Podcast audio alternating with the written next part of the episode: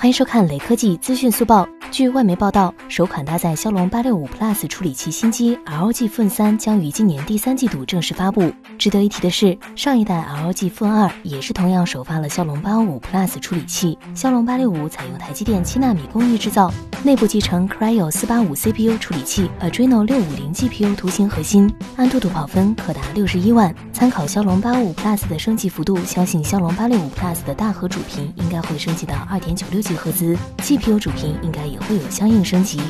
最后，扫码关注雷科技公众号有福利，关注并回复“苹果销量”即可获得红包，手快有，手慢无哦。